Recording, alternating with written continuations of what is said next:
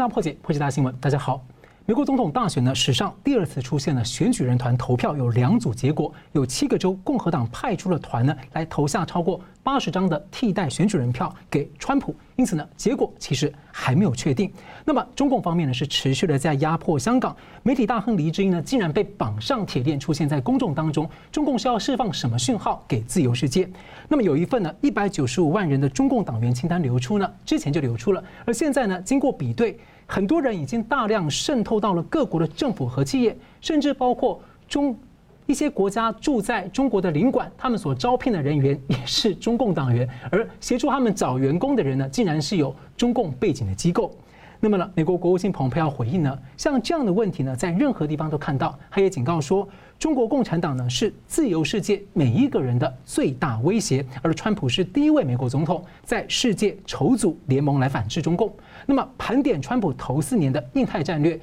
这个编织抗共的网络，而且还有供应链的重组呢，是加速在成型。英国要派航空母舰，法国派了这个呃核子潜舰来加入，而德国也在本周宣布护卫舰要巡弋印太，而且还传出呢五眼联盟国家呢打算要联合反击中共对于澳洲的贸易霸凌。那么在印太核心区域的台湾呢，是科技争霸战的这个兵家必争之地，自主国防制造呢最近是频传好消息。那么。昨天十二月十四号，美国的选举人投的这个投票，那么很多的民众呢，应该跟我有相同疑问。那虽然白宫表态说，美国大选呢，宪法规定期限是在一月二十号，因此川普方面还有时间来纠正选举诈欺的错误。不过呢，今天容主持人特权多说两三句话，多说两三分钟，因为我觉得相信很多的观众可能跟我都有同样的疑问。在十四号这一天，美国的主流媒体，台湾大多数的媒体没有报道是。密西根法官，密西根州的法官下令可以公布一个报告。这个报告是民众自费透过诉讼，全美国就唯一取得了对二十二台 Dominion 的投票机器的调查审计，而报告出来了，选票的错误率高达了百分之六十八，是法定标准的法定容错率的八万五千倍。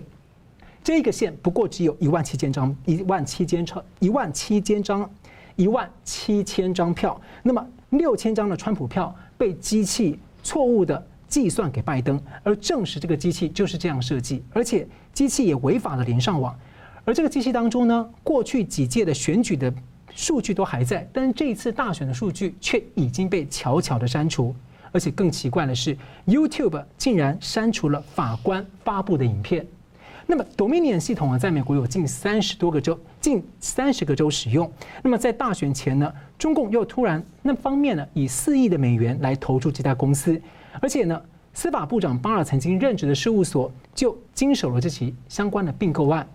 因此，如果美国大选的一些反常现象和舞弊的指控，如果不调查清楚的话，如果境外势力掌握了一些舞弊的情报，未来会不会威胁到美国的一些政界领袖？那么？整个状况会不会进入一个难以逆转的一个败坏的深渊？尤其经过那么多的听证会，还有证人的证据，我们看到许多的国家的政府致贺了拜登，但是大家可能有没有注意到，几乎没有听到一句对于选举舞弊指控还有宪政危机的关心，这让我们有很多的疑问。几十年来啊，世界哪里哪个国家发生了选举舞弊的造假？美国一向呢都是带头各国来。不承认这样的结果，来质疑这样的结果，某程度保护那些国家的民众的投选选举权，也保护了这个世界的民主制度。那如果这次美国大选反常的现象，政客压制调查，媒体拒绝报道，科技巨头也审查删除，连事实查核组织也拿中国抖音的钱，几乎这一切反常现象连锁的发生。那么，就像证人所说的，他在听证会说，连续数以十万计的选票，每一张都投同一个人。这样的几率怎么可能呢？而这样的一个现象却形同出现在我们现实的民主社会的系统里面，这么多的系统、媒体、政客等等的，似乎都偏向了某一边。如果我们当初没有看见的话，这是不是意味着未来世界各地的选举舞弊、言论审查都可以引用美国这一次八万五千倍的容错率来说，这是史上最安全的选举，这是人民的胜利，请各国的政府比照来恭贺。台湾人更有感触啊！台湾人，我们一直很担心中共的第五纵队，所谓的在地协力者，会在内部跟中共那边勾结来做这个内部颠覆我们的民主选举来渗透。我们会担心说，美国今天上演了这么多反常现象，而大家却不警觉，一直想要去掩盖它，而不是去处理它。到底在上演的是什么？如果没有获得解决的话，我认为台湾人是无法放心的。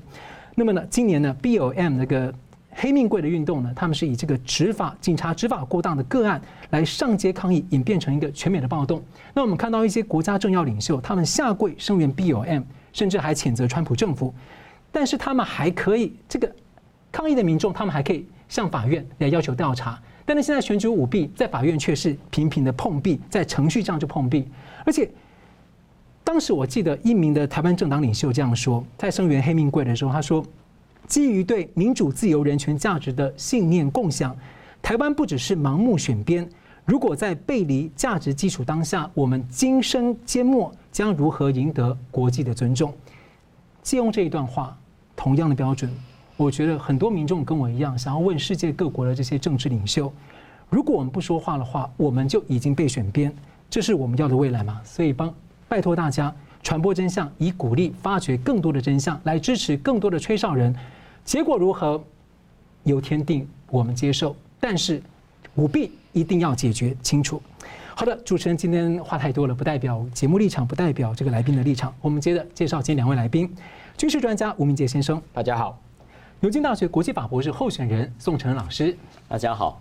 好了，本周一呢，川普总统宣布，司法部长巴尔将在圣诞节前夕离职，而由副部长罗森来代理。那么，网络上先前呢热传了一段影片，上周六有几十万的民众呢在华府游行，要求调查选举舞弊的指控。那么，川普的直升机在空中致意之后呢，就飞到了西点军校来看海陆的对抗球赛。他入场时呢，近万名的军人高声的高喊 USA，那反映了川普在军中的声望。而陪同的呢，包括了国防部长、参谋联席会主席，还有比较罕见的是国家情报总监，引起外界一些猜测。那么前一天十一号呢，联邦最高法院拒绝受理德州的诉讼，拒绝了这个对二十州对上二十二州的宪法争议来表态。那么。在七号，情报总监说，选举舞弊的争议问题呢，需要经过法院处理之后，才会知道谁入主白宫。他还提到呢，从情报界的角度呢，已经确认有外国势力干预了美国大选。那么，情报总监依照规定，在选后四十五天，十二月十八号之前要提交外国势力干预美国大选的情况报告。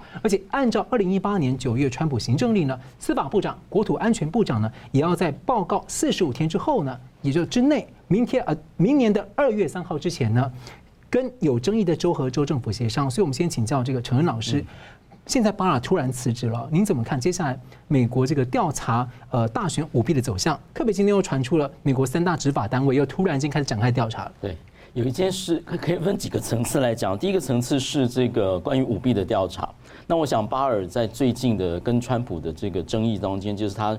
被认为说调查不力，因为这个是所谓联邦的重罪犯罪的调查，就是干预选举。那么中间有刚刚您所提到的这关于外国干涉的情形。那么因此呢，呃，我们可以推知，就是说，呃，似乎巴尔作为司法部长的话，他还有一些工作要在十二月二十三号他辞职以前做完。但是他没有否认他会做，就是说他认为说现在就是对于选举舞弊的有一些指控，然后他说联邦的这个呃司法的单位，包括检察官已经做了一些调查，只是还没有可以说全盘推翻选举结果的证据。那么因此他的这个立场是这样子，因此呢，现在我们看到的新闻的啊报道是说呢，调查会继续，然后呢可能会有起诉的行动，然后在这个二十三号之前可能会有一个作为。然后真正的作为就会有下面接棒者会继续，可能会有继续起诉的情形，因此这是一个变数。也就是说，就重罪的调查，就是犯罪型的调查，然后是由呃联邦的司法的检检调系统来开始进行。那么因此巴尔的去职是是有这个趋势，那么这个是一个变数。但是同样就是说，有没有在下一个层次，就是有没有可以推翻选举结果？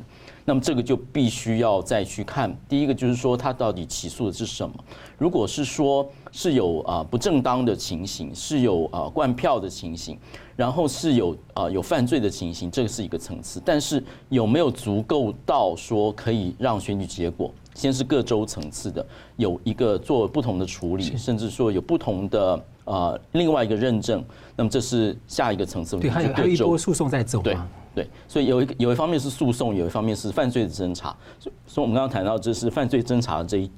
这一支。那不管怎么样呢，这些都是说有可能 potentially 潜在性的可以啊改变选举结果的一个情形。那么改变选举结果，那么接下来就是各州的认证。所以我们等一下可能会谈到，就是有有七个州其实有呃选举人投票有双包的情形，也就是说他们其实预留一个空间，是说如果有诉讼会有改变整个呃对于现在得票数认证的情形。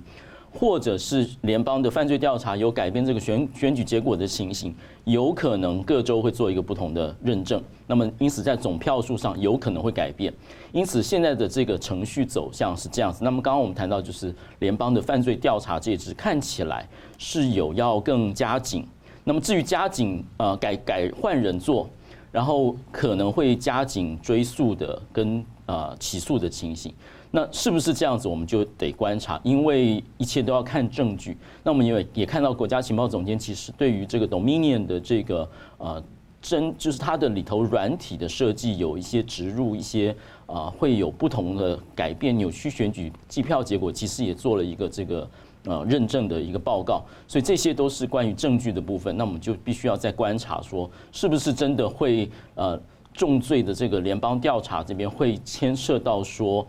要除了追诉，除了追诉罪犯以外，还要说选举结果可能要作废，或是可能要重新认证的情形，那我们就等要看到月底的情形再调查。老师，我再快速追问一下，就是因为巴尔曾经他担任之前呃司法部长之前，他担任的律师事务所，他其实是受理这个 Dominion 的并购案，所以他其实二零零九年呢，根据这个 SEC 揭露的文的的文件，二零零九年到二零一八，他领了这个 Dominion 的钱，所以那在十四号这一天呢，密西根。州的法官下令说，他们揭露这个对 Dominion 的审计报告，发现错误率高达六成八。所以，您觉得这个事件？跟巴尔的辞职，就是是不是巴尔他变成是他可能有这种利害利益回避的问题，他其实不太容易去调查这个事情，或是放不开手呢？呃，利益回避我们可能要稍微保留一点，因因为其实处理法律事务的人，他其实不真正知道说这个的真真确性，就是真实性到底怎么样。其实他可能做一些审核上面或是合约上面的处理，也许他对这个是商品有信心，但是随着证据的出来，那么我们对这个东西的改观，其实是最近的事情。这不但是巴尔人，我们可能所有人都会。呃，我们其实从来没有想到，美国各州有这么多州会采用委内瑞拉的一个公司所发展的系统，然后发现它的错误率是这么的高，这也是为什么我们最近才知道的事情。所以说，是不是他本身的一个既有的观念，让他对于他过去处理的事情是有信心的？然后他是不是对于新的证据的这个 appreciation，就是他的这个体认还不够程度？这是有可能，有可能。但是说直接是说，因为他过去处理到，我觉得这个大家可能要留一点，因为巴尔其实一直是川普所信任的一个司法部长。那也许在这个最后的这个呃选举舞弊的处理，认为说好像着力不够深，所以川普有有用最后一搏的这样的心态来来做一些调整。我目前是这样子观察。是，我只是觉得说他是不是可能在避险，就让人家觉得说避险处理这个事情。对，好的，我们继续来谈到就是川普他这个贯彻。雷根着以实力求和平的这个策略，那美国国防呢持续的推进，他建立了太空军、特种部队独立成军，恢复大西洋舰队，也重组在印太区域的第一舰队。那么本周呢，国防政策委员会重大人士在周一宣布了八名的新成员，包括了前国会议长金里奇。那么先前十一月二十五号呢，十一名的旧成员被除名，就包括了被中共称为老朋友的前国务卿这个季辛吉，还有欧布莱特。那么十二月九号呢，宣布的新任主席是白邦瑞。很有意思的是，他曾是红队熊猫派的核心人物，在季星级的策略下呢，推进美国和中共的军事交流、科技援助。那后来他认为认清中共，出版了一本书，成为了蓝队反共友台的这个川普政策顾问。所以，请教明杰大哥，你怎么看这个十名新人？我想，川普过去曾经誓言要这个抽抽干这个华府的沼泽哈。那华府的沼泽有非常多的区块在控制整个美国。那当然，外界都关注是这个，譬如说华尔街啊，它这个控制财政金融。那另外，华府还有很多的这个外交圈的人士也这个掌控这个美国的对外的一个外交政策。但是中间有一块在这一个阴暗的角落里头没有被注视到的，就是这个五角大厦里面这个叫国防政策委员会。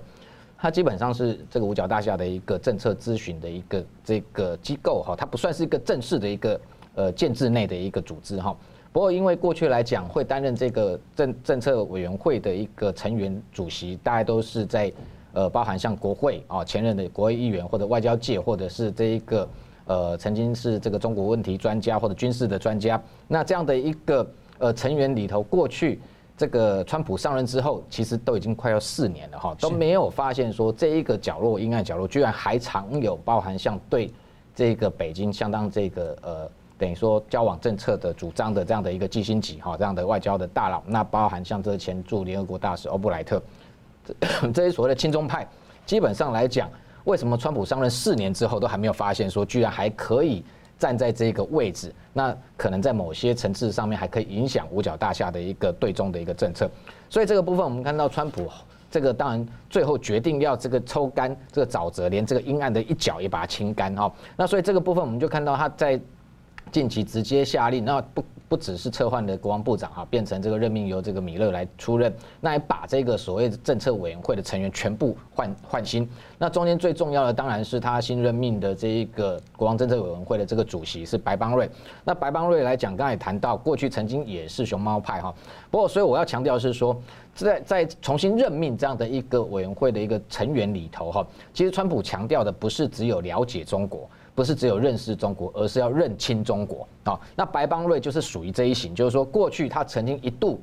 也认为中国是可以透过民主化去影响，但后来认清了中国共产党的本质，所以为什么后来被称为说是对中的鹰派？哦，那当然他已经认清中共的本质，认为说这种情况之下，你在对他用过去的交往政策，反而会让美国遭到中共中国的全面渗透。所以他很著名的这个百年马拉松二零四九，这个中国啊企图要称霸全球这样的一个这本书，事实上内容已经谈得非常多。都是有关中国的整个要这一个渗透美国的一个企图的一个很多的这个迹象。那等于说任命他一个好处就是说，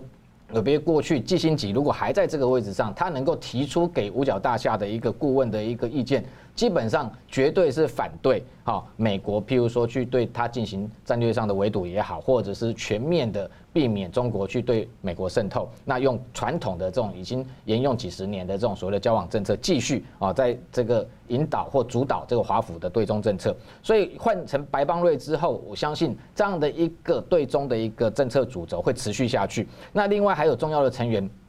包含像这个呃 g i n r i c h 啊，那他是这个前众议院的议长，那他同时他其实他过去也是一样，他也出过一本书，这个叫《中国对美国构成最大威胁》。那书里面其实也谈到哦，过去很多华府人是不愿意这个去认清或者料想的，他认为说这个未来还是有可能，比如说未来的下一次的珍珍珠港。事变非常有可能是由由中国来发动，甚至中国有可能联合俄罗斯来并吞台湾哦，这样的一个诸如中国的威胁论，过去在这个政策委员会几乎是没有这样的一个声音。其他来讲，还有一个这这个叫 Ruth Wolk 哦，他也是 CSIS 的一个高级的顾问。那同时他同样也出了一本书，叫《中国崛起与战略》哈，这样的一个。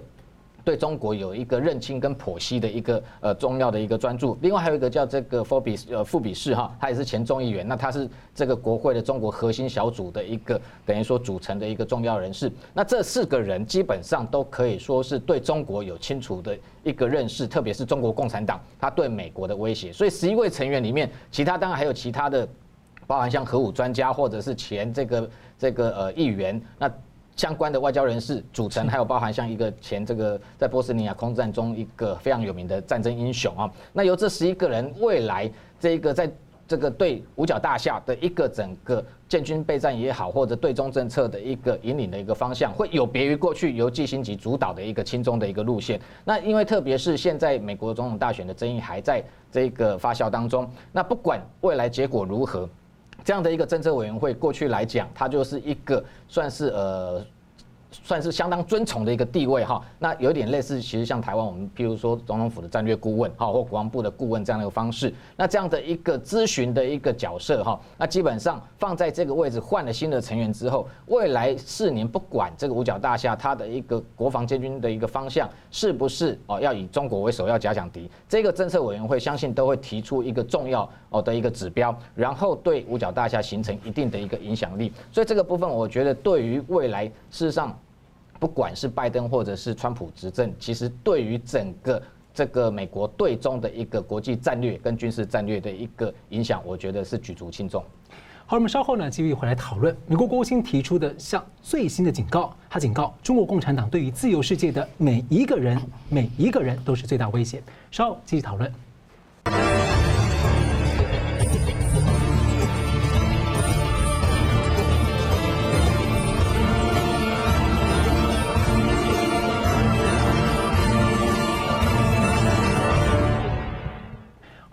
回到新闻大破解。上周呢，美国国务卿在乔治亚呢发表了中共威胁主题的演讲之后呢，本周一呢，蓬佩奥重磅表示，他从来没有说过这样的话，这一次第一次说中国共产党是对自由世界任何人的最大威胁。那我们来看一段影片。But what am I doing? I'm fighting the deep state. I'm fighting. I'm fighting the swamp. And I said I was doing it, and I'm exposing the swamp. They never thought I was going to win, and then I won. And then they tried to get me out. 过去的两年里边，一直坚持跟特朗普周旋对抗的，其实是什么人？就是这个圈子。他们利用自己的专业优势、资源优势、信息优势，在耍特朗普，啊，跟特朗普的政策是背道而驰。精英圈儿，我们称之为 establishment，权贵圈儿，尤其这个精英圈里边的有一个群体。我们称之为 deep state，隐形政府，主导了我们今天这个世界的，其实就是这个小圈子。If it keeps going the way it's going, I have a chance to break the deep state. It's a vicious group of people. It's very bad for our country. 深层政府是否存在呢？在美国社会是一直被讨论的现象。而这一次刚刚谈的是呢，是中共先前的呃，中共智囊专家狄东升，他先前在演讲公开爆料说。中共透过华尔街来搞定美国政坛和拜登家族，而他另一个影片被翻出来，他谈的是深层政府确实存在。那么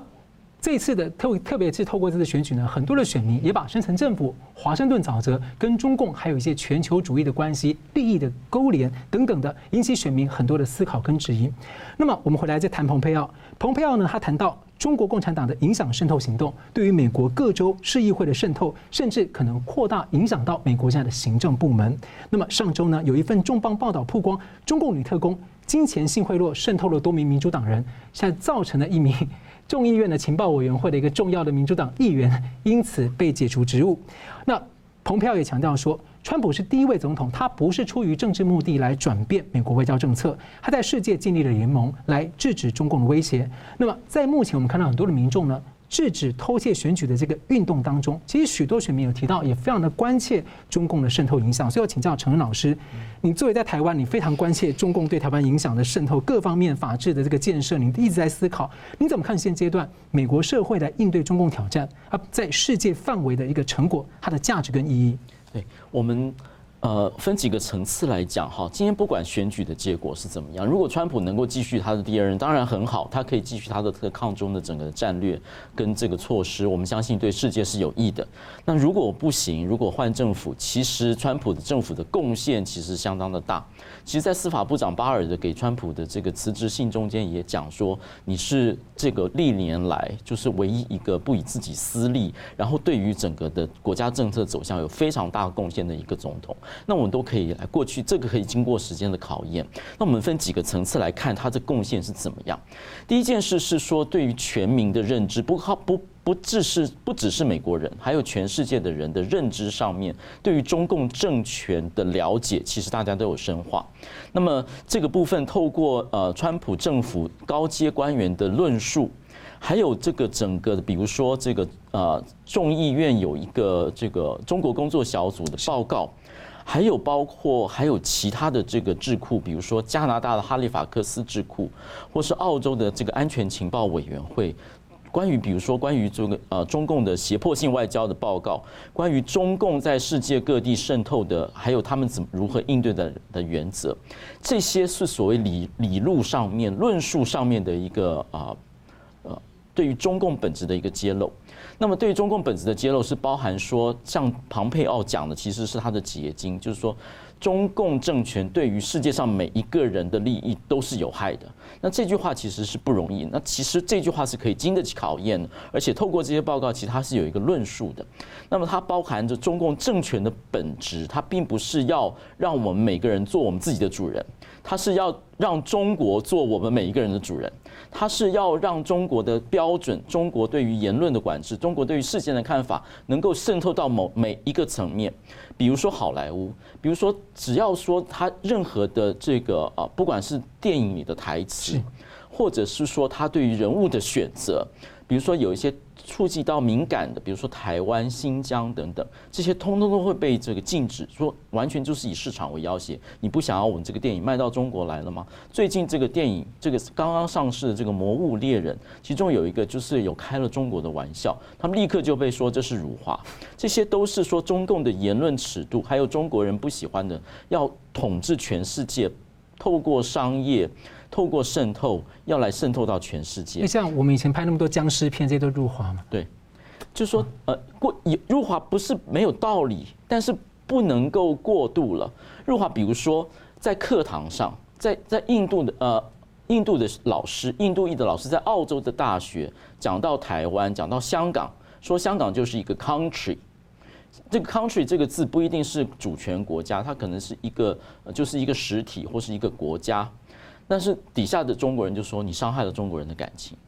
那立刻就是说，这个人会被老会被投诉到学校，学校因为要让中国的留学生来，因为有一些计划要接受中国的资金，要去禁止印度老师在课堂上教什么东西，这些都是一个一个的例子，他。他是透过商业，透过这种学术关系，透过这种金钱的资助，来把他的言论尺度要输送到全世界。那么它的本质就是如此，它并不会改变。而且我们看到说，它并没有随着时代跟全球化、跟民主的普及而有任何改变，反而变本加厉。那么包括他他的论述中间也牵涉到说，因此它涉及了每一个人的利益，包括美国人的言论自由。包括美国人的利益，比如说美国的公司到中国去做生意，就要被强迫的这个签合约，并且要技术移转，移转到说他自己的这个专利跟利基全部都给中国，所以中国可以在十年内建立全世界最大的高铁网。那么关键技术都是从德国跟法国的公司取得的。那么美国人公司也是一样，就是必须要去为了市场，你必须要屈膝。然后呢，包含就是巴尔这个他在演讲中间就说，中国所谓双赢是中国赢。两次，你不要以为你现在有短期的利益，而你其实丧失了长期的利益，就是他要并吞你，他要把你的市场跟你的。取得获利的基础全部的抢过来，那么这些是论述的，所以各国的这个智库还有美国的政界人士，在这过去这几年中间有非常清楚的论述，让所有的人都更多的了解。所以我们在看到这个皮尤组织对于所先进国家的这个民意调查中间，看到对中国的好感是极度下降，从一九年到二零年之间极度下降到百分之二十以上，然后对中国的憎恶感是急速上升，不管在日本、在英国。在澳洲、在加拿大、在美国都是如此，都七八成，所以这整个人的整个人类的认知是有改变。然后，那么当然，川普政府也有一些具体的行动来对对待中国。那么他其实就是说，我们要透过力量的威慑，让中国不能够为所欲为。那么这件事情就要看美国的继续的这个执政者是不是能够继续这样的政策。还有呢，其实美国还少了一块，就是对于官员的渗透。刚刚您提到李。翟东升、李东升所说的这件事情，那么其实，在澳洲的情形，就是透过说，呃。澳澳洲有一个国会议员收贿了这个呃中国的资金，那么才让澳洲去整个的立法，去把中国的影响力这个渗透把它暴露出来。那么因此呢，澳洲跟中国长期陷入紧张关系，所以这个是有代价的。那么就看未来呢，美国是不是在这个缺少的这一块，对于他们官员的渗透的部分，还可以做一个进一步的呃进一步的厘清，就是官员的这个华盛顿沼泽的这个进一步的抽干的行动。是。而川普政府呢，积极的反制中共，那么科技战、贸易战，许多的禁令呢，其实反击就包括了中共所谓军民融合的策略。那么欧洲、日本、台湾等国家的修法，你在收紧审查中资，对于一些敏感产业的一些投资。那么中共为了强军呢，中国至少有五十所大学加入了所谓 军民融合共建计划。那实际呢，可能说不定更多。那么香港也恐怕长期被作为呢，中共取得了高科技的一个白手套。习近平在二零一二年呢提出了所谓军民融合发展的口号，但这其实并不新鲜。共产政权控制一切，那么几十年前呢就有所谓公私合营，私人企业就变相。变成了党国企业。那么，二零一五年的三月，习近平把这上升到了所谓的国家战略。那么，二零一七年的一月呢，习近平亲自担任新设置的中央军民融合发展委员会的主任，这是他第十二个头衔。那么，中共呢，通过了军民融合对美国和世界呢细致的渗透。所以，请教明杰大哥，您怎么看中共这个强军战略、军民融合？那美国带头的一个反制？呃，中共内部提出军民融合，最刚开始是在指内部啊，不管是譬如说由这一个国防跟经济相互合作，或者是说内部的一个，譬如说军人跟这个一般民众的一个融合的关系，本来最初这个名词是这样，但后来演变成哈。是一个对外渗透的一个战略哈，我举两个大的方向，第一个叫做这个以军办民，第二个是以民掩军哈。以军办民其实非常典型的就是说，近期我们看到美国在不断的在调查所谓的这个中国间谍案，那很多的这个赴美的都是，譬如说以学生身份，以这个学者身份，其实背后都有解放军军官的一个身份，这个就是以军办民哈。那用民间的一个角色对。这个美国进行所谓的渗透、窃密各方的方式，那为什么要做这样的一个呃以军犯民的一个所谓的军民融合的一个策略哈？主要是因为我们知道一九八九年天安门事件之后哦，美国跟这个整个欧洲西方国家对中国完完全全的是禁禁止军售，所以军事的科技对中国是没有办法输出的，完完全全会管制。所以，为了获得一个高科技的一个呃技术，它变成说用这种以以军办民的方式，那表面上是去这个求学也好，学术交流也好，研究也好，那获得这个从这个过程中去获得不管是民用或军用的一个技术哈科技，然后再带回去这个中国内部进行所谓进一步研发。那这样的一个典型的案例非常的多哈，我们举几个例子就好。第一个就是说，譬如说这一个这个中国解放军发展的这个发 发动机的技术，这发动机的技术。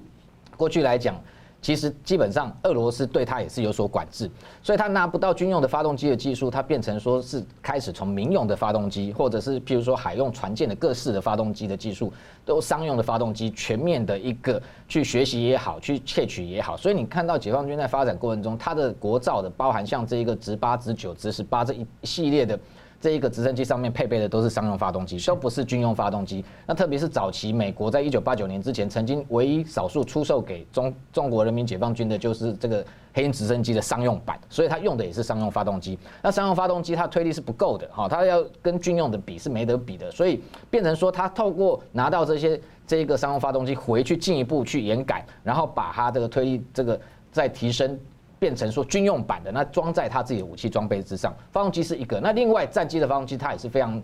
的这个脆弱哈，等于说，所以你看他先前为什么这个有关这个 C 九幺九的这个他自己手架的这个民航机的这个事情，他为什么要？这个还是必须要跟美国采购 LEAP 这样的一个发动机，目的也是要拿回去研改，未来作为军用这个军事之用。所以为什么这一个政策在华府的这个川普政府任内有很多的辩论？川普一度是放行，后来又这个阻止，就主要就是以民掩以军掩民啊，办民，那企图透过这个窃取民用的技术，然后把它改成这个军用的技术。那第二个部分很这个。关键的就是晶片，晶片同样的，你看到它这个半导体的产业不断的这个扩增，这个部分就是说，它透过譬如说它这一个跟包含台湾过去来讲，可能也是有类似的疑虑。那美国的这个半导体的产业，那发展所谓的晶片，一开始都是说商用用这个商用的晶片，比如说只是发展这个三 C 的产业，但是在晶片其实美国的这个武器很多系统上面，它未来为了降低成本，其实它也会用比较高效能的商用晶片，也就是说商用晶片。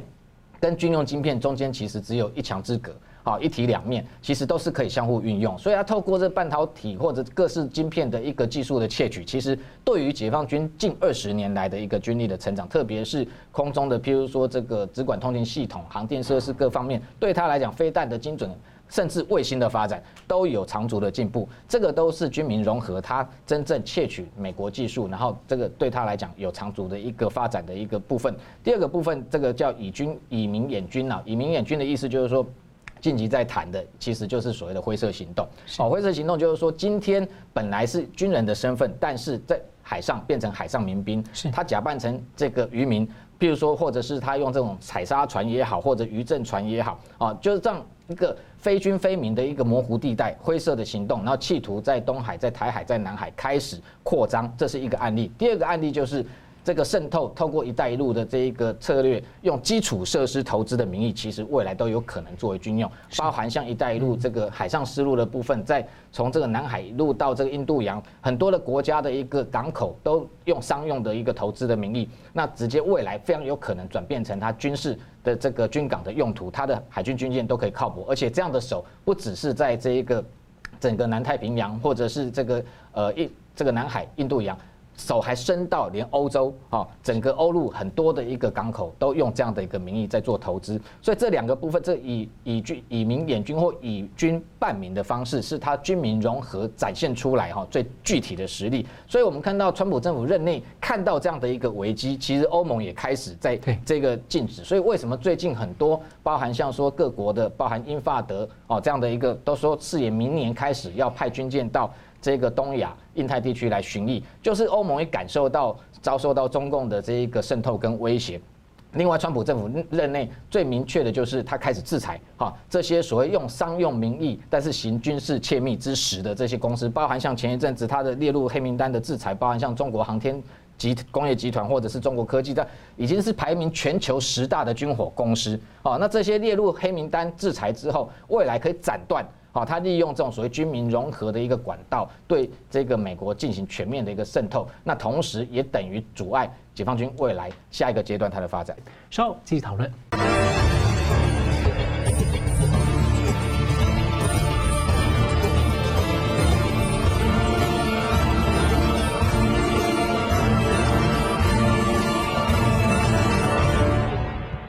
欢迎回到新闻大破解。美国国务卿蓬佩奥还有英国外交大臣拉布呢，最近都持续的为香港来向北京喊话。不过，中共看起来对香港是下了一个死决心一样，要一路走到黑。最近呢，竟然用铁链缠腰，公然羞辱七十二岁的民主派的媒体老板黎智英，而有评论说这是在为陷入困境的独裁者在压惊啊。那么，世界格局目前看起来，美国大选的舞弊争议还在延烧。那么，爆出来的一百九十五万人中共党员名单呢？被金比对呢，他们渗透到世界，长期渗透美国和各国。那么亚洲这一端的香港呢，是频中共是频频在搞一些高压样板，在向自由世界不知道是要恐吓或释放什么样的讯息，好像摆明跟你干到底。那么当前的时局下，要请教这个呃陈老师，你怎么解读说中共释出这个铁链缠腰的照片？而且蓬佩奥说。黎智英他只是帮香港人很基本的权利在发声，他是没干嘛。你用国安法，那蓬佩奥也重申说，香港就是中共违背诺言的又一例证，你必须要验证中共宣称的每一件事。对，我们分三个层次来讲哈。第一个就是他对于传递的讯息是一个公众性的羞辱，羞辱这位黎智英这位民主的人士。那么第二个是证实了这个港版国安法就是对付异议者的一个。压制的工具而已。第三个，中共在挑战全世界，在挑战国际。那么第一个呢，我们看到这个五花大绑，其实就是我们看到想到中国的司法，那么就是一个公开性的，像展示，而且像是呃这种江洋大盗或是恐怖分子的情情形。可是我们看说黎智英做了什么？黎智英其实只是说他有不断的敢言批评中国及香港政府，并且呢，其他都是。呃，其实这样讲起来，都是起诉书讲的。其实这样讲起来是非常的让你觉得说他到底做了什么？他倒是是一个江洋大盗嘛。第一个，他出钱登赞助了这个呃民主派人士的广告。另外呢，他游说呃美国，他去参加了彭斯的演讲，游说的美国议员，然后去针对香港呢去制定一个保护人权的法案，并且呢主张说要对香港的官员制裁。然后呢，他还非常的敢言，比如说呢，呃，追踪了呃庞佩奥的推特，追踪了蔡英文的推特，他推文也标注了川普。好，这些是江洋大盗的行为吗？需要五花大绑吗？没有嘛。我们这就跟中国的司法跟西方的司法很不一样的是说，在西方的法治的体系中间，被害人或是嫌疑人、犯罪嫌疑人也有人权，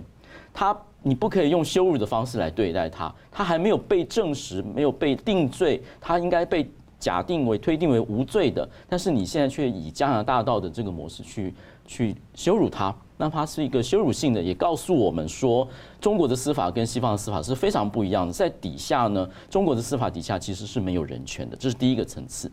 第二个层次是对于异议者，黎智英刚刚所做的事情，不过就是说他批评了政府。那为什么可以说是勾结境外势力？颠覆国家呢？危害国家安全呢？他并不是一个恐怖分子。在通常我们对这个罪的理解是，比如说你要武装叛乱，你要取得外国政府的资助，比如说武器的提供啊，人员的训练，或是提供军事上的协助，然后要去推翻这个国家。那么通常这种人就是说外患罪，那么在国安法下叫做勾结外国罪。可是黎智英完全没有使用武力，他只是用他的意见接受媒体的访问，跟其他人论实证。这些对中共政权有什么侵害？中共政权有这么脆弱，是连一点批评的声音都不能够容许吗？他所以在他外表的这个强势之下，其实他掩盖的是极度没有信心而且极度脆弱的中国政权，所以才会严刑峻法去把这个所有的不同意见的通通都抓起来，通通都施以重刑，并且在威吓所有人。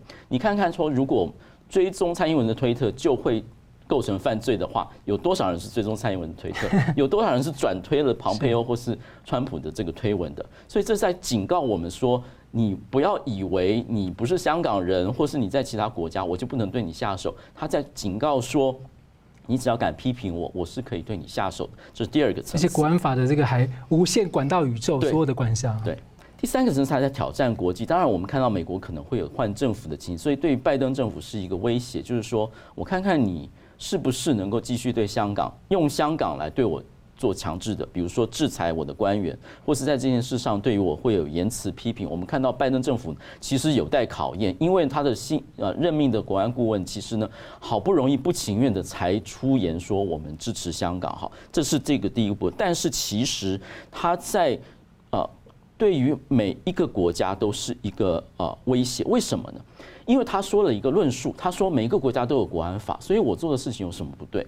问题是我们刚刚比对了，每个国家的国安法其实是一个例外状态，也就是说国家受到存续、受到外国武力威胁，或是受到内部有人谋反的情况，我们才会用紧急的权利。可是对于香港的情况，是把紧急权利常态化了，因此所有的人只要跟我有不同意见的，我通通都把你当作是叛国贼，当作是这个呃。勾结外国的这个叛乱犯来处理，那么因此他在是说我的法治就是这样子。对于我来说，我的国家就是至上的，我的国家是连批评都不容许的。它是对于整个全国国际人权还有全国国际秩序的一个标准的一个呃挑战。因此呢，我们必须要说哈，我们要要对这些事情要有非常清楚的了解，是说中国其实在做这些事的背后，他真正的心态是在掩盖他的软弱，并且他真正心态更加凸显了他的法治跟他的政权本质是跟其他国家是完全不一样的。好，我们进入下一个题目，那。呃，台湾其实在中共压力的第一线。那在印太战略和全球供应链的这个重组当中，战略地位我们都知道是越来越重要。那近年好像在吃国防大补丸一样哈，川普已经对台湾十一次的军售，明年还有要宣布的。那么此外呢，最近台湾自主的这个国建国造的进度有一些好消息，潜舰开工。而川普政府最近好像通知国会要出售红区的关键装备二零二五下水。那国造的快速布雷艇第一艘下水，国造的沱江舰也第一艘下水。那国造的海巡的这个安平舰也。低烧下水，所以你怎么看台湾目前这个自主国防的这个研发能量，还有我们整个这个战力升级？特别是像美国、欧洲都在强化海军的时候，台湾的海防好像又有很不错的表现。对我们自己是海岛国家哈，所以海防当然是这个列为首要哈，最重要的就是我们的安全的这个最后一道防线了哈。那所以事实上，台湾可以做的，当然配合美国对台军售。那我们不会演，当然有一些军事的高科技的装备，那美国还是引领全球哈。那那个部分。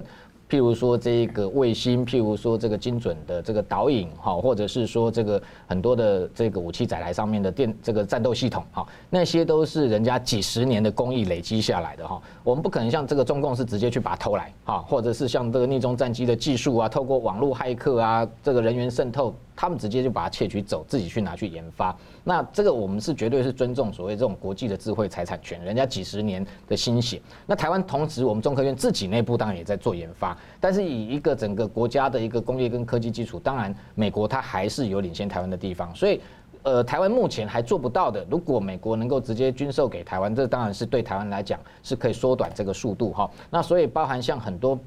这个，譬如说今年这个已经六次哈，总共川普任内十一次，今年有六次的军售案里头，我们看到很多的飞弹。这些飞弹跟过去来讲最大的差别，第一个就是远距，它的射程可以到三百公里。远距台湾当然现在也在研发当中，包含我们的天弓三型的增程型或者雄雄风三型反舰飞弹的增程型。那它一个关键技术就是燃料技术跟发动机的技术都要非常的强。那这一方面美军当然他们这是独领风骚，这是不可讳言啊，连这个俄罗斯、中国都是比不上的啊。所以这个当然我们能够借助它的一个实际的一个实力来这个等于说缩短哈，那可以短期内就提升台湾的一个战力。那精准啊，同样是这个，譬如说飞弹它的这些攻击飞弹，大家都打。打得出去，打得准不准？同时，对方如果用电子干扰的方式，你还是不是还能够打到目标？这些都是高科技，都是看不见的东西。所以，台湾对于美国的军购，在这个部分，我们当然某个程度我们可以跟他采购。这对台湾来讲，战力当然是这个一个大补丸哈，就是一个很有力的提升。但是有些东西其实是台湾自己能做的，包含像最近在讲的国建国造，国建国造基本上船舰来讲。台海防卫作战在用在海上，事实上，台湾对我们来讲，我们不是攻势作战，我们是防卫作战。是防卫作战是对方启动要这一个并吞台湾的这样的一个计划的同时，我们在我们的自己的近海、滨海进行所谓的防卫。那所以我们需要的并不是像美军或者大国他那种。需要远海机动，也就是说大的，譬如说美军的航母打击群，啊，一个十万吨的载台航母，然后上面有这一个 F-18 的战斗机，然后旁边有这个护卫舰、神盾的护卫舰，那，或者是像驱逐舰这些，甚至潜舰，他们那些远海机动作战，是攻势作战。那台湾，所以我们需要的是什么？机动性要高，就是。非常快，第二个就是匿踪，让对方掌握不到，然后第三个就数量多。所以你看到最近的这一连串下来，包含像昨天这个沱江级舰的首艘量产型叫塔江号哈，那昨天下水这个典礼大家都看到，事实上它就等于是沱江舰的原型舰之后量产型第二艘。那它差别在哪里？跟第一艘、第二艘的部分，它等于说强化了防空的能力。那它的吨位从过去大概约莫五百吨放大到六百八十五吨，为什么？因为上面主要是增加了飞弹的数量，也就是说过去原型舰来讲。配备了八枚的雄二这个次音速反舰飞弹，八枚的雄三超音速反舰飞弹。那现在的这首艘量产型，它算是防空型，它增加了十二枚的天剑海剑二，海剑二也是我们自己国发，就是从天剑二的改成海用型。那增增加了十二枚之后，让这样的一个只不过区区几百吨的小的舰艇，也具备了一个中程的防空飞弹的能力。那同时它的因为载重的问题，所以它雄风三型它从八枚减少到两枚，呃，减少到四枚，但是完全不。影响它反制啊海上舰艇的一个战力，所以它为什么被号称也叫做这个航母杀手？因为上面搭载了四枚的雄风三型的超音速反舰飞弹。这如果真的拿来这个攻击这个解放军的航母来讲，它还是有非常大的一个核阻力，特别是它的航速也可以高达三十节。我们看到它是双船体的设计，然后逆中的外观，让对方非常难以掌握。那这样的一个船舰，事实上它就不需要美军那种比较相对来讲，比如说神盾战斗系统。高精密的可以看到这个五百海里这周边空域所有的目标，它不需要，它只是一个海上的火力载台。今天我们透过未来，譬如说跟美国买的这个 MQ-9B 的无人机，譬如说监控到这个相关的敌情的这个位置之后，把这个资讯链透过我们的战情中心再传递给这样的一个小型载台，它只要负责发射，打了就可以跑，所以它的生存力相对在台海来讲就会比较高。那另外还有包含像下一代。这个新的一个巡防舰，我们也是国造哈。那国造部分跟过去来讲，事实上有一个不错的成绩，就是上面也会装载现在新一代海军的趋势都是 ISA 的这一个对空雷达哈。这样的一个雷达，新型的雷达，它当然。能够监控的一个目标就更为这个数量更为多，而且它的反应也更为快哈。那同时它的整个整个舰艇同时也配备了很多我们刚刚讲的沱江级是小烧小小小小烧的海上的一个载台，它变成放大大概四千五百吨，它就可以稍微在台海周边往外走一点哈，那做成这个往外扩第二道的一个防御。另外还有像这一个高速布雷艇，然后这样。这样的一个看起来好像小小的外观也不怎么起眼的布雷艇，其实它对于这个未来台海作战的防卫也非常有很大的效用，包含像它上面有上下层的甲板四条轨道，过去布雷哦都要阿兵哥很辛苦，两个人一起搬。那个八十公斤的水雷，未来它只要在轨道上面四条轨道，它可以总共一次布放超过百枚以上的水雷，那效率非常的高，在浅海这个浅海区就布浅海的水雷，甚至可以在这个深水港的外头直接在重要航道就进行布雷，所以这些自己台湾能做的部分。不只是军事上的一个强化，同时也是带动国内啊造船这个产业，那这个等于说经济发展一个重要的一个很重要的一个发展。那等于这样的一个国建国造，台湾自己能够先国防自主，那等于说未来美国看到你台湾自己有这个自我防卫的决心，自己也有一定的能力，如果他要再出售武器给你，他也会。这个评估应该要给你更好的武器啊，那同时等于台湾这样的一个自己就能够掌握自己国防自主的一个方向，对于解放军来讲，他也不敢小觑你，他也会认为说台湾自己有这个呃坚决的一个防卫决心的情况之下，他也不敢对你侵犯。好，节目最后我们请两位来宾用一分钟来总结，我们先请这个吴大哥。哦，我们看到这个今年二零二零啊，整个国际局势巨变哈，那等于说美中开始在这一个。西太平洋或者印太地区开始进行角力啊，那当然美国的政局大家关心说未来会不会因为呃不同的一个。呃，政府上台之后，会让这整个对中的一个态势有所转变。不过，我个人认为说，这整个国际战略格局的架构其实已经形成了哈，不是只有美日印澳四国，现在连这一个英德法，连加拿大进来，就俨然形成一个新八国联军的一个状况。那这样的一个国际形成之后，美国变成在中间，过去当然是一个主导的角色，但是未来他如果譬如说真的拜登政府上台，他开始转变他的一个对中政策的时候，反而会同样遭遇到国际对他。他的一个不信赖跟压力，所以这样的一个国际战略格局已经这样的一个架构好之后，我认为短期内基本上明年二零二一年还是持续可以看得出来，国际联合哦对这个中国进行这个所谓的围堵也好，呃国际联合抗中这样的趋势大概还是不会改变。是，呃呃吴大哥，我可以再追问一个问题，就是最近那个呃加拿大政府被揭露说。特鲁多政府他邀请这个中共的军方到他们那边进行这个，等于是等于北边的这个寒冷的作战的一些技巧的一个训练了。那你知道，我们都知道，其实西方国家是很提防中共在北极。那中共一直主张要去北极，所以这个时候加拿大作为五眼联盟，而且他这件事情他瞒着美国政府跟盟友不让他们知道，然后现在才被曝光出来。所以你怎么看这个事情？不过我觉得加拿大这个计划有可能会开始负重。为什么这样说哈？因为整个特别是加拿大。近期对于这个中国在人质外交上面，基本上是这个非常反弹的哈，所以你看到加拿大近期今年以来，他还加入这个美日的这个利剑军演，那明年其实他也还要持续哈。参加相相关这个盟邦的在西太平洋演习，那特别是刚刚谈到他在北极这个部分，中国自己这个号称他是近北极国家，那频频的用他的这个破冰船在北极地区活动，其实连俄罗斯对他都开始有所提防，那更不要说加拿大哈。所以这样的一个所谓不管是人道救援这种比较基基础的，过去也许。啊，可能在没有政治顾虑的情况之下，可以跟中国有所接触跟合作。但是我觉得，同样在国际的压力之下，加拿大我觉得他也会重新顾虑、重新这个审视，是不是要跟解放军继续这个所谓的军事交流。好的，我们请这个呃陈仁大哥一分钟总结今天讨论。我相信川普政政府所过去所做的事情不会白费，不管他的这个第二任会不会继续。